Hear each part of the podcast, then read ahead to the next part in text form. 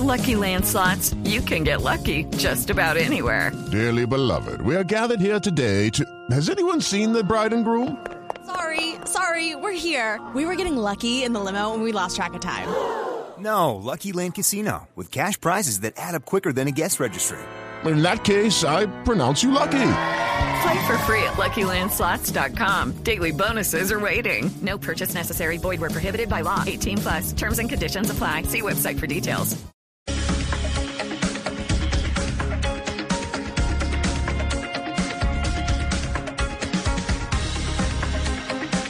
Ahora son las 12 del día, 17 minutos. Bienvenidos a nuestro espacio central en Mañanas Blue cuando Colombia está al aire. Hoy es viernes, hoy es 29 de julio y los vamos a acompañar con un tema bien particular y que seguramente va a generar polémica en el Congreso.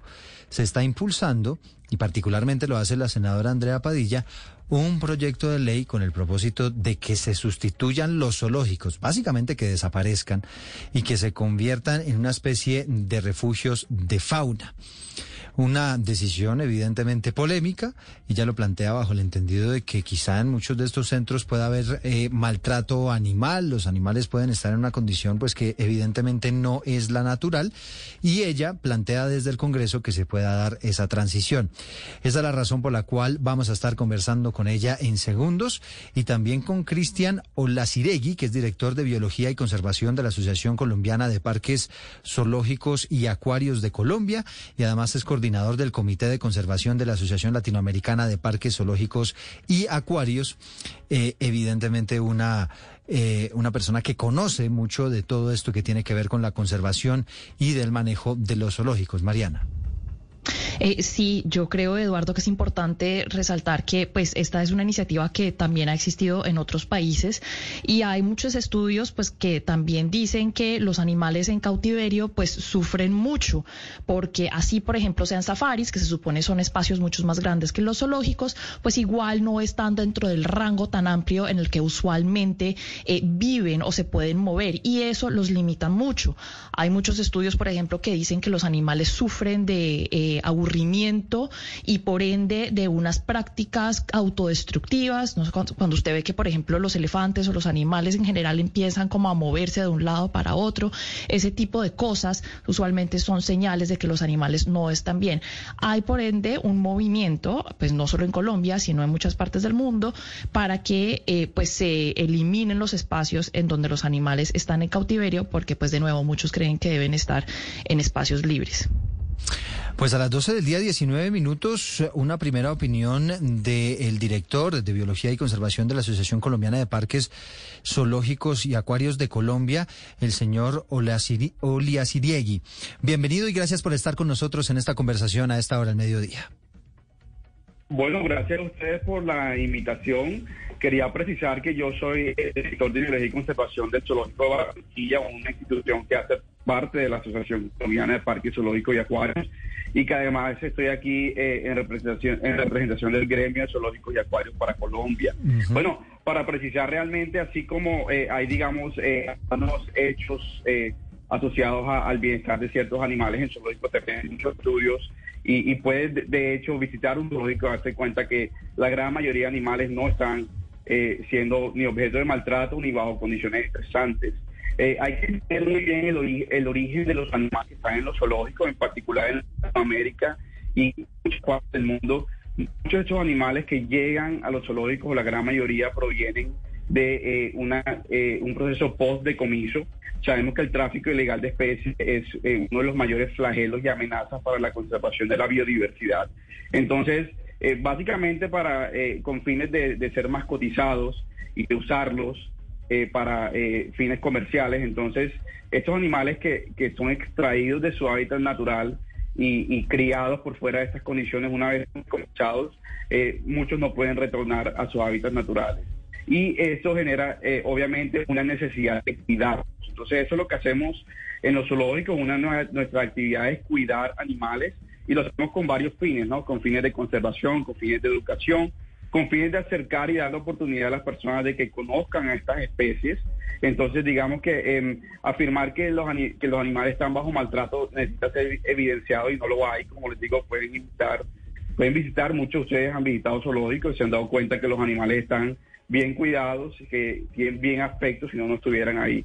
Entonces, definitivamente, esto es algo para eh, que requiere de mayores evidencias y, de hecho es, algo completamente eh, aceptado a nivel global. lo que está ocurriendo eh, en algunas partes no es algo que está ocurriendo a nivel global. Quiero recordar que hay una Asociación Mundial de Zoológicos y Acuarios que además de tener estrategias, está vinculada a la, Unión Internacional para la Conservación de la Naturaleza que también existe el Convenio de Diversidad Biológica, un instrumento muy importante para la conservación de la biodiversidad que eh, además de aceptar y recomendar a los signatarios, países signatarios, mantener instalaciones para la conservación existen como los zoológicos, como los jardines botánicos, también en una evaluación y una renovación de este convenio que se, está haciendo como eh, se llama el, el, marco post convenio de diversidad biológica, siguen siendo los zoológicos uno de los actores principales para la conservación en todo el mundo. Sí.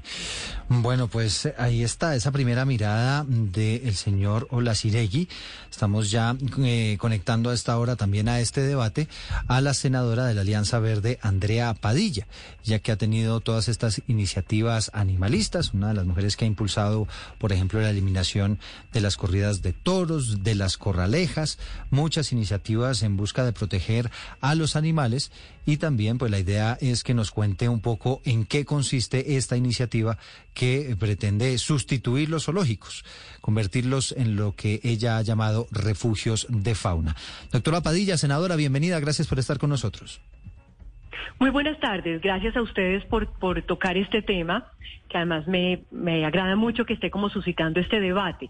Nuestra propuesta no es acabar con los zoológicos, nuestra propuesta es invitar a los zoológicos y al país a iniciar un proceso de transformación del modelo tradicional de zoológicos, que es un modelo, en mi criterio y en criterio de biólogos con los que hemos hablado, obsoleto, hacia un modelo que hemos llamado refugios de fauna, donde la prioridad sea el bienestar de los individuos. Los zoológicos son en Colombia lugares importantes porque se han convertido como en los receptáculos de esa infinidad de animales silvestres que son víctimas de tráfico, comercio, tenencia ilegal y que no pueden ser reintroducidos a su hábitat natural. Cumplen una función importante, pero lamentablemente en muchos zoológicos del país los animales no están bien, están en lugares muy pequeños, están confinados, no están, digamos, socializados de manera adecuada, animales que viven en pareja están solitarios, animales que son gregarios están solitarios, no tienen enriquecimiento ambiental. Entonces hay un sacrificio del individuo por otros fines. Incluso en la ley colombiana, los zoológicos hacen, digamos, están catalogados como centros de entretenimiento y eso ya de entrada implicaría una revisión de la norma, porque los zoológicos lo que han priorizado es la exhibición de animales y eso en el fondo tiene una explicación y es que los zoológicos lamentablemente en Colombia no son mantenidos por el Estado, aunque el Estado es el propietario de la fauna silvestre, sino que viven de la venta de boletería, lo que hace que se deba priorizar la exhibición de animales para recaudar dinero. Entonces nuestra propuesta es, mejoremos los zoológicos abriendo los espacios, permitiendo que los animales vivan en entornos más naturales, donde la exhibición no sea el fin principal, donde la conservación, por, por supuesto, se desarrolle, pero más in situ y en entornos naturales y donde haya una cofinanciación del Estado y la prioridad sea la fauna nativa, porque bien sabemos que ha habido zoológicos que compran animales exóticos para engrosar sus colecciones y en ese sentido se desvirtúa el fin de conservación de fauna endémica. Sí, eh, por ejemplo, un ejemplo, doctora eh, y senadora Padilla, de lo que puede ser un refugio de, de, fauna. ¿Qué zoológico en Colombia se le ocurre a usted está funcionando bien o se acerca a ese concepto que usted tiene de, de los nuevos zoológicos? Pues a ver, yo digamos, no conozco en este momento como un ejemplo que sea digamos, como, como, como, un- como que nos sirva de paradigma un poco, ¿no? Como de modelo a seguir, pero sí sé que hay zoológicos que están haciendo un esfuerzo muy importante de transformación. Por ejemplo, el zoológico de Santa Fe de Medellín en este momento está transitando hacia lo que ellos llaman Parque de la Conservación. Sé que el zoológico Jaime Duque también está haciendo un esfuerzo como de transformación de esos espacios que eran muy cerrados, la jaula, el barrote, están como abriendo esos espacios. Eh, el bioparque Ucumarí, sé que también está intentando mejorar sus espacios. Entonces yo creo que esto es muy valioso. Yo creo que lo que tenemos es como que ponernos de acuerdo en qué es lo que queremos, cuál es la aspiración que básicamente nos permita cumplir cuatro propósitos. Uno, donde los animales estén bien, donde ellos sean la prioridad, que puedan desarrollar sus comportamientos naturales, darles unas condiciones dignas de vida, porque además el Estado ha incumplido en su protección, permitiendo que los trafiquen, los comercien, los tengan. Lo mínimo que hay que hacer es garantizarles unas vidas dignas, ya que no pueden vivir en libertad. Segundo, donde puede haber programas de conservación, pero de fauna nativa, endémica. No hay ninguna razón para que los zoológicos compren animales exóticos para engrosar colecciones. Tercero, donde el fin no sea la exhibición. Cuarto, donde haya una cofinanciación del Estado. Ya es hora de que el Estado asuma su responsabilidad y deje de recostarse en los particulares. Entonces, creo que hay ejemplos muy interesantes donde están intentando transitar y hay modelos internacionales. Costa Rica está en este proceso también de, convertirse en santuarios y es una discusión pues que se está dando en otras partes del mundo. Cuando uno habla de, concepto de zoológico, pues es evidentemente ir y ver unos animales. Eh, lo que usted dice es cierto, pues entre más uno lo pueda ver en su hábitat natural, mejor. Pero la idea suya, doctora Padilla, es que se reduzca un poco el número de visitantes, que ellos estén un poco más apartados, que sea un refugio como para que los animales estén más tranquilos, o se mantiene la posibilidad de que pueda haber gente que pueda ir a visitarlos. Claro, Eduardo, ahí tenemos yo creo que lograr un buen equilibrio, porque yo creo que es importante que la gente los pueda ver. Eso tiene, digamos, un fin de recaudo, pero también de educación. Pero lo que no se puede sacrificar es el bienestar de los individuos. Entonces uno todavía ve zoológicos donde el niño golpea en la vitrina, eh, digamos, hay mucho contacto y los animales, por supuesto, se estresan. Qué bueno sería que esa educación eh, emulara, digamos, más los entornos naturales, invitara a ver a los animales realmente desarrollando sus comportamientos y donde los animales, y eso está en el proyecto de ley, tuvieran la posibilidad de resguardarse, casi que de decidir si quieren o no estar a la vista del público, porque hay algunos zoológicos que no dan esa posibilidad y hay que yo creo que ofrecerles a los animales la posibilidad de resguardarse. Si hoy el, animal no quiso salir a tener contacto visual con los visitantes, yo creo que deben tener la posibilidad de hacerlo. Entonces, lo que planteamos es algo que sea más un esquema mixto, donde sea mucho más respeta- respetada la vida de los animales. Señor Olaciregui, perdóneme si le estoy, estoy pronunciando bien su nombre. Yo quisiera que usted me explicara bien cómo funciona el concepto de la conservación en un zoológico, porque para serle honesta, pues yo no lo veo, porque la mayoría de las especies en un zoológico pues no están en vía de extinción. Hasta donde yo sé, una cebra no se va a desaparecer en dos años. Y las especies, las pocas especies que sí están en vía de extinción, hablo de un panda o un cóndor, pues es muy difícil que se reproduzcan en ese cautiverio, es decir, que, estén ahí y se reproduzcan. Y no sé qué tanto esfuerzo hace un zoológico por liberarlos de nuevo en, el, en su ambiente en donde se puedan reproducir cuando les representa una platica que les entra en boletas. Entonces explíqueme bien porque no entiendo cómo funciona la conservación en un zoológico. Ok, bueno, muy buena pregunta y bastante amplia la porque hay como muchas para, para hacer el tema de educación.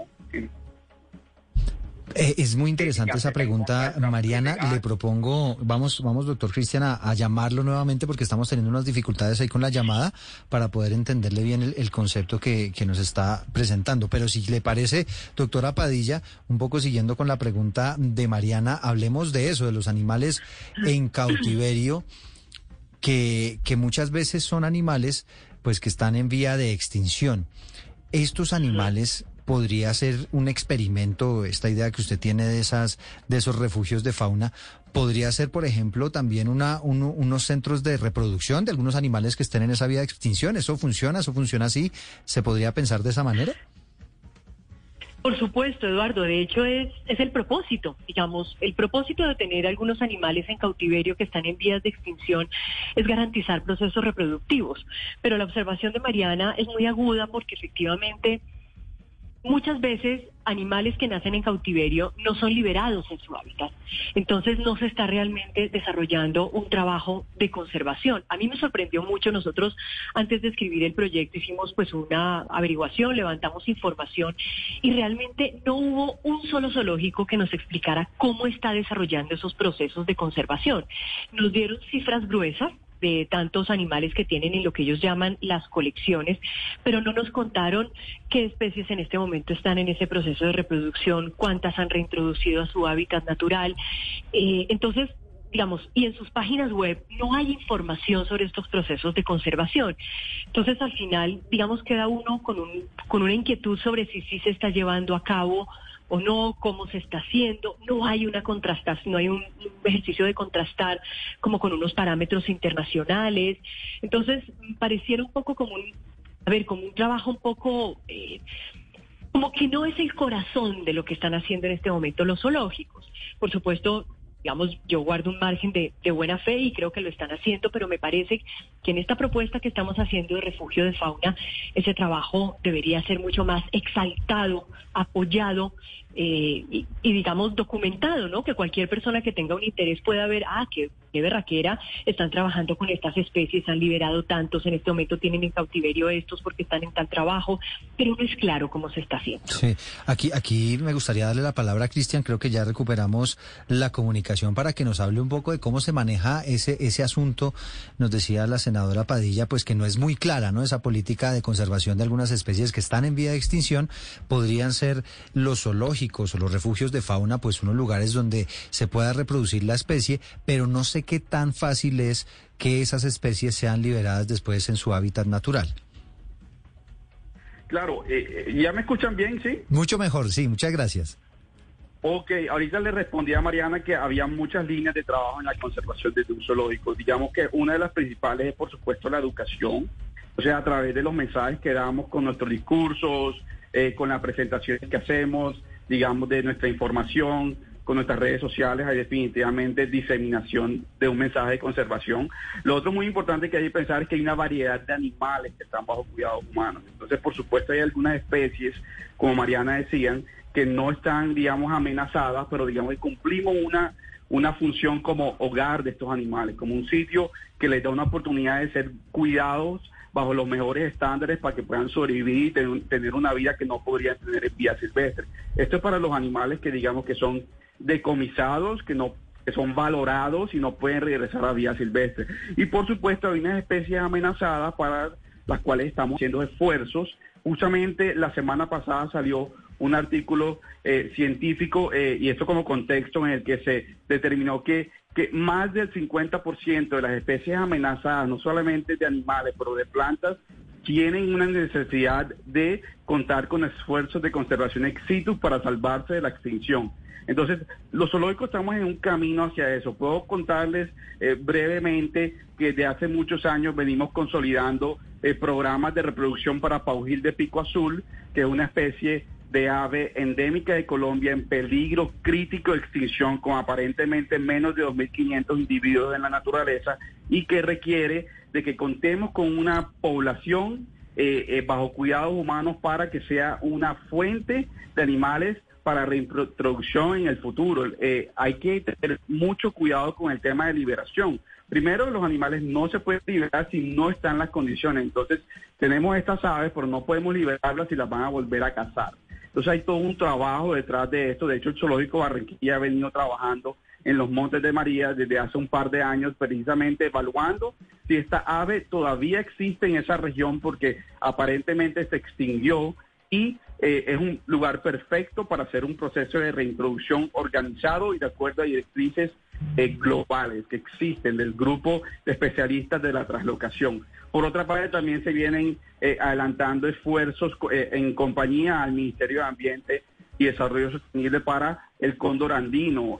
las dos especies de cóndor a nivel global han tenido necesidades de suplementos de sus poblaciones con eh, individuos nacidos bajo cuidados humanos. Entonces los programas de Cóndor eh, de los Andes y Cóndor de California han sido, el Cóndor de California se salvó la extinción gracias eh, a los zoológicos. With the Lucky Land slots, you can get lucky just about anywhere. This is your captain speaking. Uh, we've got clear runway and the weather's fine, but we're just going to circle up here a while and uh, get lucky. No, no, nothing like that. It's just these cash prizes add up quick. So I suggest you sit back, keep your tray table upright, and start getting lucky.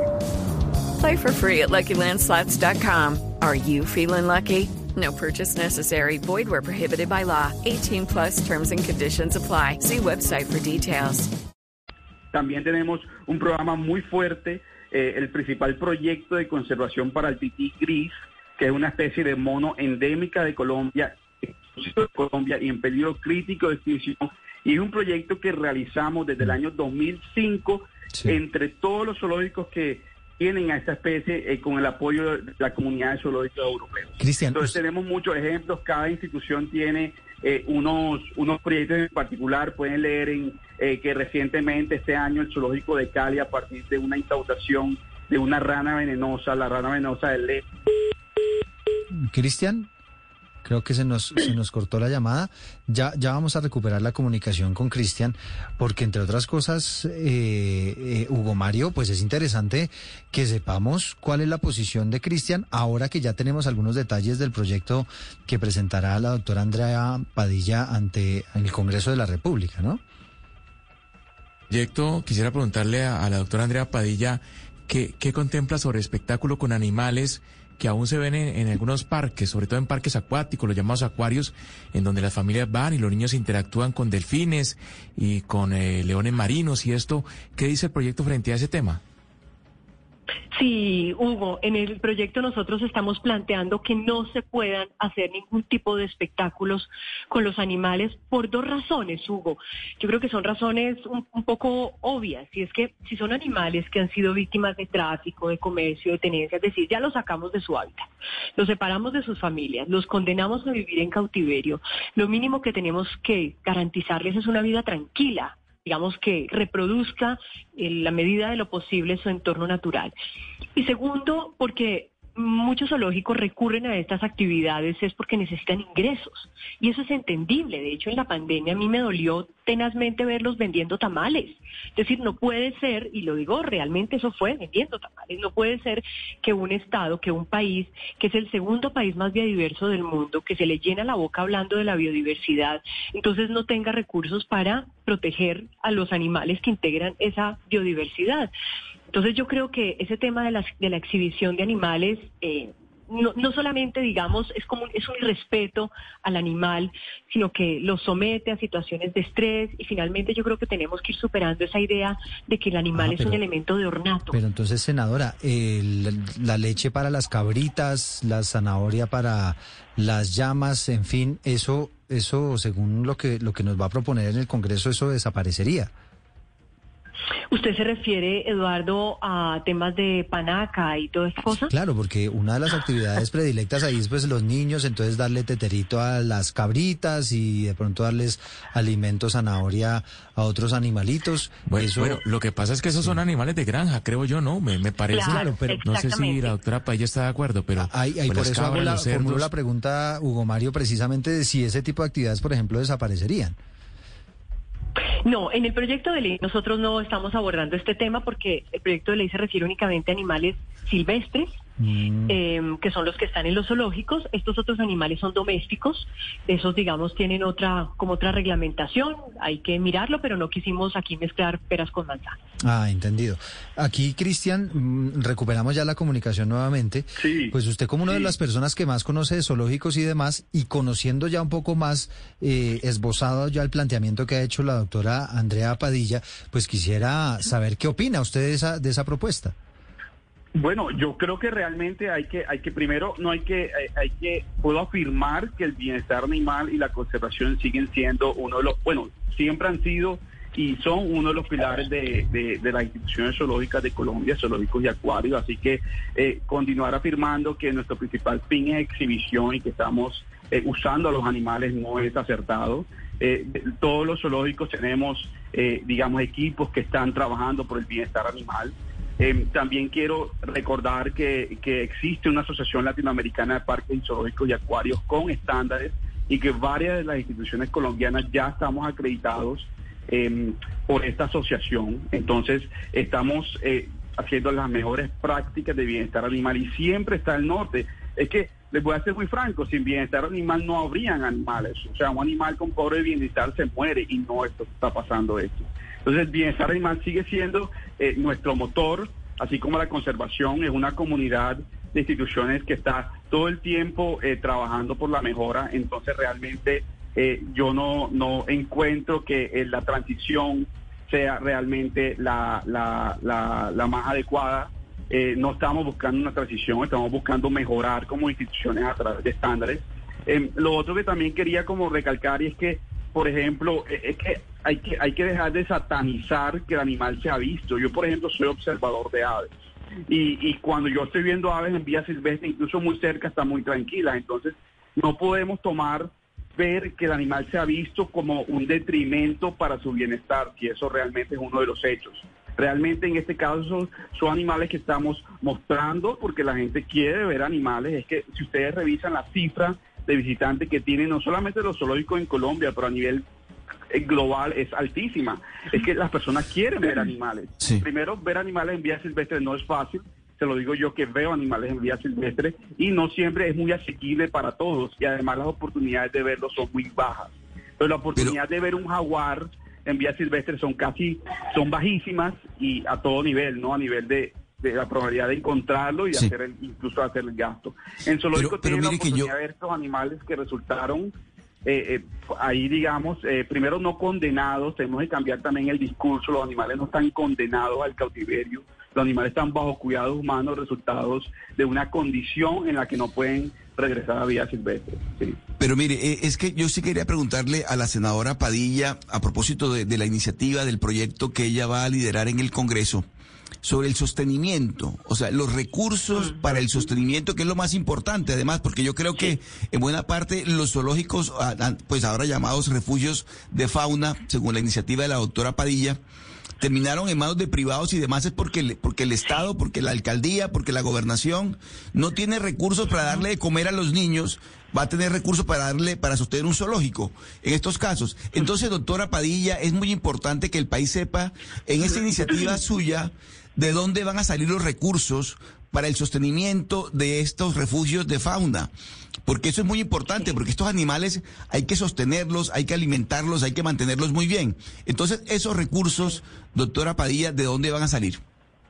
Sí, esa es la gran pregunta. Nosotros todavía estamos trabajando ese tema porque somos conscientes de esa dificultad, pero de entrada lo que sí le puedo decir con, con toda certeza es que vamos a pelear muy fuerte porque haya una, digamos, porque el Estado asuma responsabilidad. Acá hay varios caminos, digamos, hay un, hay una, el Ministerio de Ambiente tiene una dependencia de bosques y biodiversidad.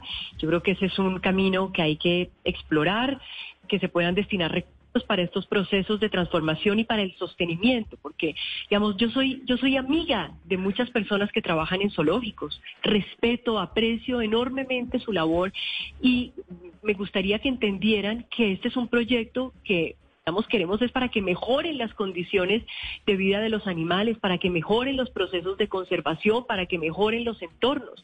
Pero me parece que es inaceptable que los zoológicos tengan que vivir de la venta de boletería y hacer tamales que realmente lo vimos en cuarentena. Entonces, para responder su pregunta y no por las ramas, tenemos que ver un ejercicio de, cofinanciación del Estado. Acá hay unos recursos del Sistema General de Participaciones, del Sistema General de Regalías que tenemos que explorar, por supuesto, Ministerio de Ambiente. El Ministerio de Ciencias tiene un programa que a mí me parece interesante y es que cuando, eh, digamos, eh, se certifican como centros de, de ciencia, tecnología e innovación, que esos son los procesos de conservación, pueden recibir recursos del Ministerio de Ciencias, ¿no? Ese proceso lo está haciendo, por ejemplo, el Parque de la Conservación en Medellín. Certificarse como tal para recibir recursos. Yo creo que tenemos que ver también un tema de cooperación, pero en general yo creo que se trata de buscar que a través del Ministerio de Ambiente y de estos sistemas general de regalías y de participación podamos destinar recursos para, para estos temas. Y estamos hablando, eh, senadora Padilla, de que cuánto más o menos puede costar. Pues yo sé que eso dependerá obviamente del tamaño del zoológico y, del lugar, pero ¿cuánto mm. más o menos es el cálculo que se tiene?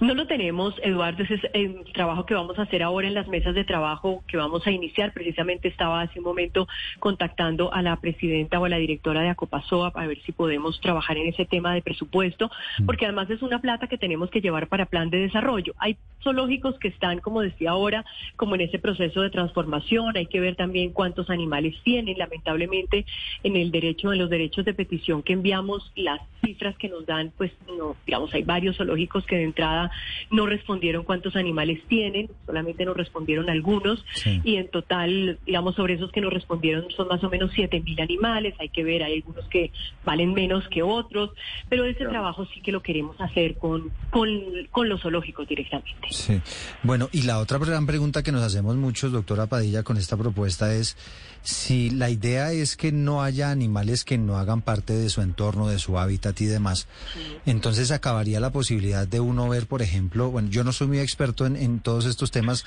si, si, si estoy errado me corrigen, pero por ejemplo el tema de las jirafas, el poder ver, por ejemplo, un hipopótamo, el poder ver eh, algunas especies que no son las, las típicas eh, naturales en Colombia, esa posibilidad sí se acabaría. Pues Eduardo, yo creo que yo creo que es lo ideal, es decir, ahorita hay zoológicos que tienen, por ejemplo, Cumarí tiene jirafas, que ese fue un tema muy criticado cuando trajeron esas jirafas de México, una se les murió, entonces la otra quedó sola, ¿no? Y en fin, hay zoológicos que tienen hipopótamos, que bueno, los hipopótamos sí que están ahorita en el debate público con el tema de los hipopótamos, los zoológicos ya no quieren recibir un hipopótamo más los tigres, ¿no? Esos son animales exóticos que no deberían estar en nuestro territorio. Primero porque están fuera de su hábitat. Segundo porque no hay ninguna posibilidad de desarrollar un programa de conservación para ellos porque ¿cómo va a liberar usted un animal exótico? ¿No? Eh, eso sí sería el problema de los hipopótamos a la potencia mundial, ¿no? Entonces yo creo que lo ideal es que definitivamente los zoológicos se concentren en la fauna nativa, en la fauna endémica. Son esos animales los que tienen que estar ahí y los otros, bueno, pues ya los veremos en, YouTube y en eh, todos los programas de que hay, ¿no? Para ver animales maravillosos en su hábitat natural y no condenarlos pues a que vivan aquí encerrados en una jaula lejos de su entorno. Algunos dicen que hasta la futura realidad virtual o el metaverso puede servir también para ver esos animales. Eh, pero, senadora, yo sí quisiera preguntarle un poco, cambiándole de tema, porque usted ahorita que hemos hablado tanto de las especies eh, que han sido rescatadas, ¿ustedes tienen cifras de pronto que nos ubiquen y que nos hagan entender qué porcentaje de los animales que tenemos en los zoológicos de Colombia son verdaderamente rescatados y qué porcentaje han sido capturados en sus hábitats? Mariana, esa, digamos, esa cifra se la preguntamos a las CAR y preguntamos a zoológicos y la respuesta no es no es clara. Digamos, lo que nos dicen las CAR es que en promedio ellos están recibiendo al año unos 38 mil individuos de distintas especies que han sido víctimas de tráfico. Son animales que llegan por incautaciones o por entrega voluntaria. Yo creo que por supuesto ahí hay un subregistro porque muchos animales están, si usted Mariana se va a la costa y va a las casas de personas, usted encuentra en el patio de atrás el mico, el loro, la tortuga, el oso perezoso. Es de verdad es, sorprendente, digamos, todo lo que nos toca trabajar a nivel país en educación. Entonces yo creo que hay un subregistro, pero no nos quedó claro definitivamente con las respuestas, no hay una respuesta clara sobre cuántos están yendo para zoológicos, cuántos están siendo liberados.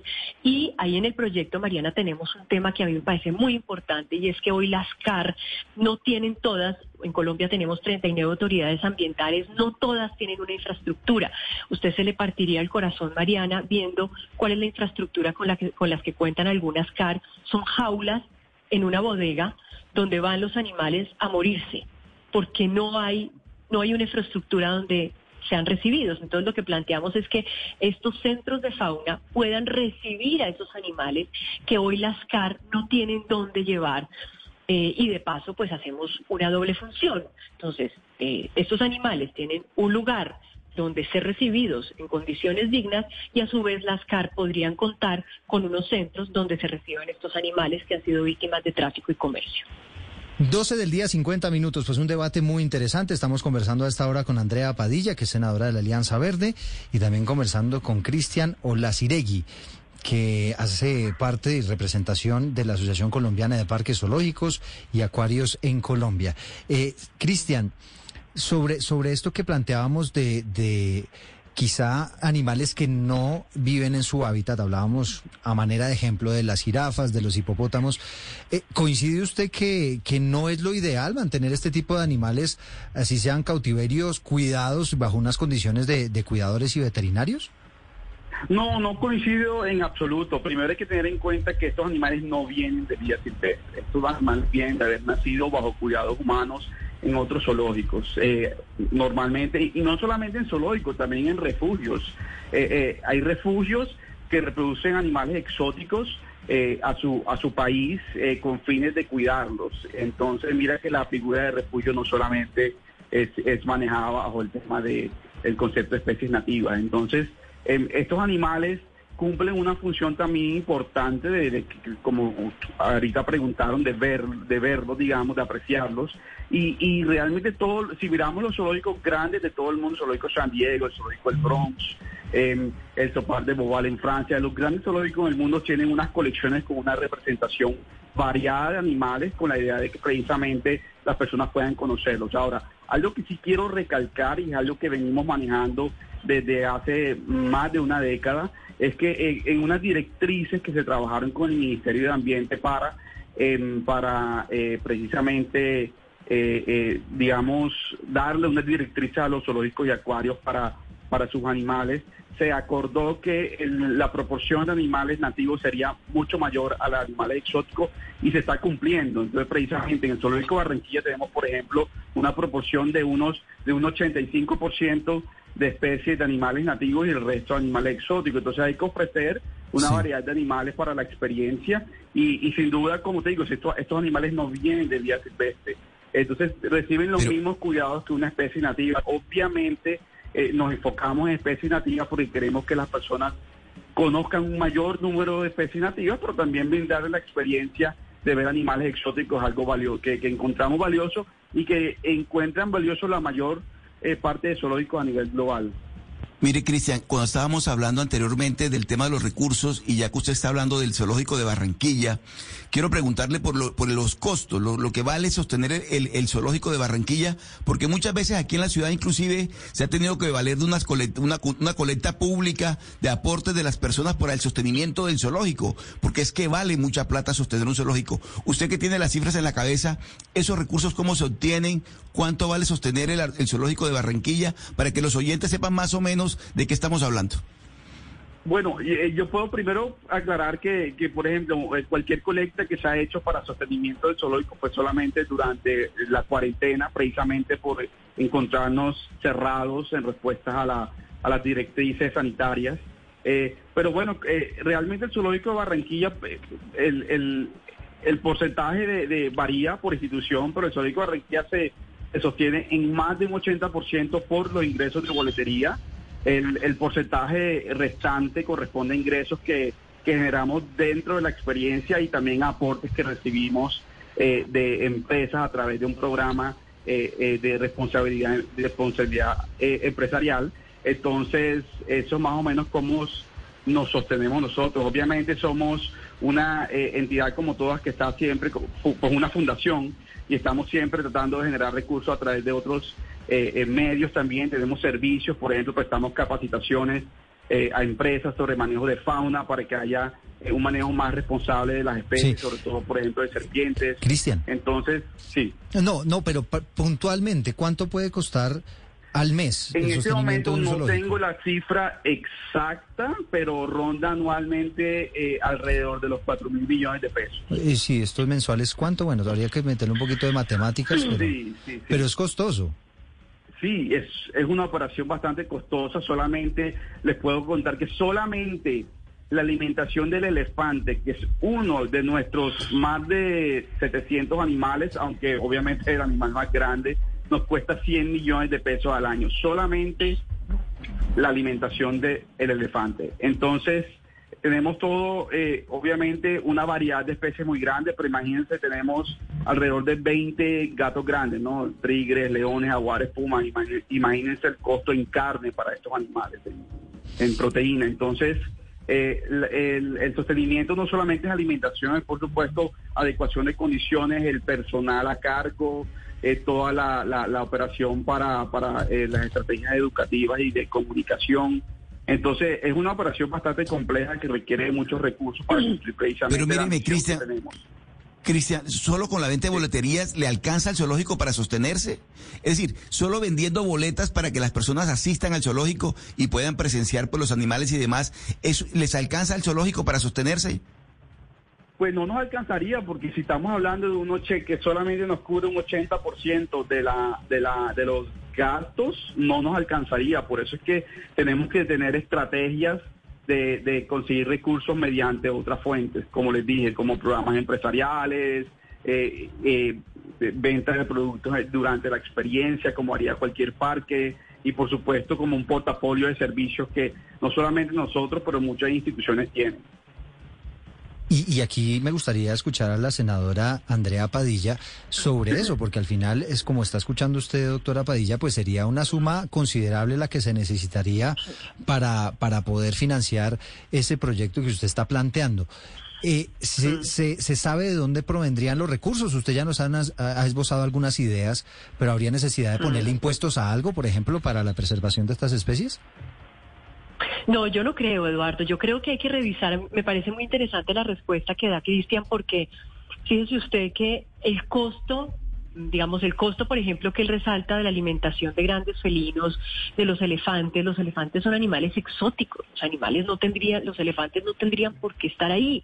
Si pensamos en unos zoológicos donde se reciban los animales de fauna silvestre que han sido traficados, que son víctimas de atropellamientos, eh, en fin, animales nativos que llegan por alguna razón, pues seguramente esas cifras se van a, digamos, esos costos se van a reducir considerablemente. Ahora, yo lo que sí creo, y Eduardo, perdóneme que sea un poco, digamos, difusa, imprecisa en mi respuesta, es esas cifras las tenemos que, revisar, hay que revisar un tema también con el Ministerio de Ambiente, pero yo sí quiero insistir en que aquí yo creo que ya es hora de que el Estado asuma una responsabilidad. Las CAR, Eduardo, son entidades multimillonarias, es decir, el presupuesto de las CAR es penoso. Digamos, es penoso lo que se va en burocracia y no se invierte en, en, en programas de conservación, en atención de los animales, de de la naturaleza, etcétera. Entonces yo creo que sí hay que revisar un poco el sentido de estos modelos. Digamos, yo entiendo la urgencia de los zoológicos en tener animales que sean llamativos. Muy seguramente a la gente le llama más la atención ir a ver un elefante, aunque realmente yo vi Cristian, la imagen del elefante que está en Barranquilla y yo no sé si es que yo soy definitivamente muy debilucha emocionalmente, pero a mí me parte el alma ver a ese animal solitario en ese lugar tan triste y tan desolado, ¿no? Entonces yo entiendo un poco el afán de tener esos animales que llamen la atención, pero entiendo que ese afán es para precisamente traer más público. Yo creo que es un poco un círculo vicioso. Yo creo que los zoológicos tienen que recibir. Si le parece, tengo un minutico más, senadora, si le parece, pues que, le responda esa pregunta a Cristian. Okay, sí, lo digo con todo respeto, es una ah, percepción. No, no, entiendo, tranquila. Eh, no, primero como resaltar que eh, todos los zoológicos tienen una variedad, algunos en común, pero algunos animales, no todos los zoológicos de, de, Colombia cuentan con, por ejemplo, con un elefante que genera un gasto tan alto. Nosotros no elegimos tener un elefante, este es un individuo que fue decomisado en el año 1991 por la Dirección Nacional de Estupefacientes a una finca de unos narcotraficantes. Y bueno, eh, fue el Inderena y, y, lo más responsable fue llevarlo a un sitio que pudiera cuidarlo, el más cercano porque fue aquí mismo en el departamento del Atlántico y ha estado siendo cuidado por nosotros desde hace eh, más de 30 años. Entonces, finalmente, es un animal que muy responsablemente hemos cuidado, que ha requerido muchísima de nuestros eh, recursos y dedicación, pero que lo estamos haciendo porque pues no el animal no tiene en otra opción, el animal no tiene otra opción. Entonces, este es un caso muy particular, el del elefante. Em, obviamente, una institución que no tenga un elefante va, va, no va a tener que hacer esa gran inversión sobre un animal exótico. Mm, Y de pronto, eh, el tema de, de la controversia que hubo con respecto eh, eh, a la imagen que fue publicada de manera viral. sobre el elefante finalmente fue un tema de percepción. mucha gente vio la imagen como agresiva porque vieron un lodo, porque vieron eh, una tierra, digamos, revuelta y finalmente esas son unas, primero, eh, no son unas condiciones detrimentales para un elefante y segundo, eh, acaba de llover el día anterior, entonces evidentemente el terreno se encontraba bastante húmedo y enlodado, que es una condición que de hecho el animal aprovecha para usar, ¿no? Aprovecha para para deambular, para, para echarse arena sobre el lomo, todo esto. Entonces, fue, fue un tema de percepción, algo. okay. eh, que, que, se me agotó el tiempo. Pero... Okay, round two. Name something that's not boring. A laundry? Ooh, a book club. Computer solitaire, huh? Ah, oh, sorry, we were looking for Chumba Casino. That's right. ChumbaCasino.com has over 100 casino style games. Join today and play for free for your chance to redeem some serious prizes. ChumbaCasino.com. No purchase necessary. Full prohibited by law. 18 plus terms and conditions apply. See website for details.